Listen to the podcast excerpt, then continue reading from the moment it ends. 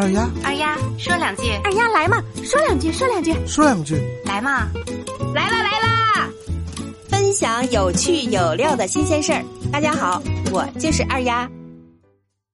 近期啊，各种社交平台上、朋友圈、微信群里流传着刀片猪、炫饭猪、学习猪、放屁猪、暴瘦猪、吃味猪、眩晕猪、酸痛猪、哭猪等不同的说法。这些呀，都是新冠感染者根据自己的亲身经历来定义病毒给自身带来的不同感受。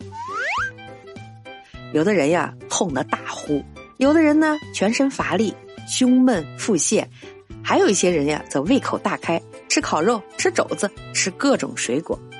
一开始呀，我们只听说奥密克戎不同的毒株感染后呀，症状不同，有症状比较严重的北京猪。有温和体贴的广州猪，后来呀，越来越多的人发现了极具本地特色的天津猪。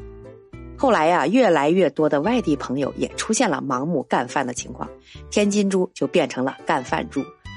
于是呀，就出现了这样一种说法：不同症状都是不同毒株造成的。有的人阳了以后嗓子如同有刀片儿，有的人阳了以后反而失去了味觉，有的人是眩晕不止。这些呀还是相对比较常见的，但是有一些毒株确实有点让人难以理解了。什么阳了反而爱上学习啦？很多家长求问啊，哪里有这种毒株？要是能穿越，谁不愿意带着这种毒株呢？那些平时内敛含蓄、从来不发朋友圈的人，阳了之后呀，朋友圈一天是好几个呀，甚至呀还开了视频号账号。他们全程跟踪报道自己的病情进展，到处跟人讲这个病的症状感受，见人呀就开始分析病理、研究用药，不知道等他们转阴还会不会恢复原来的社恐状态。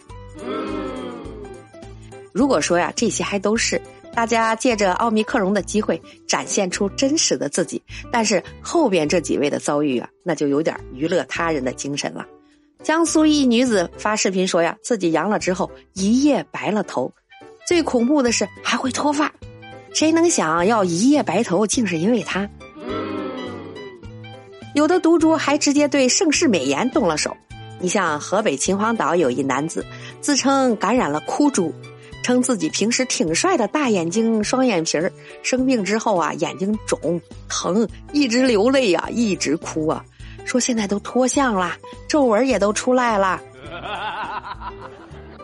还有河南这个小哥哥，感染新冠后第三天，全脸脱皮，严重布满白屑。不过接下来的这个毒株呀，可能很多小伙伴都羞于启齿了。有网友表示自己在感染新冠后，肠胃功能出现了问题，拉肚子，还喜欢放屁，把自己感染的毒株呀戏称为“放屁猪”。哎呦我的妈！如果说这个毒株需要找一个最佳损友，那可能就是相声演员岳云鹏了。岳云鹏最近表示自己疑似感染了屁株，平均一分钟一个屁，那是铿锵有力呀，还保持着一定的规律。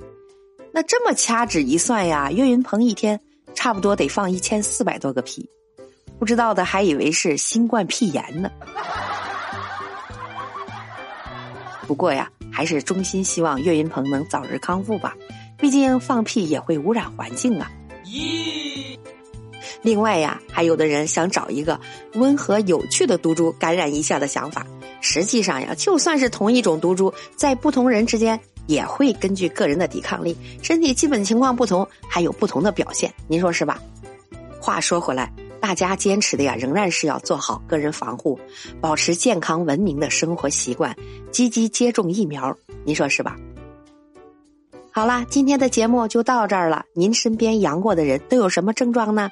可以写在我的留言区。感谢您的收听，欢迎点赞、留言、转发、打赏。我就是那个贼爱唠嗑的二丫，我们下期见，拜拜。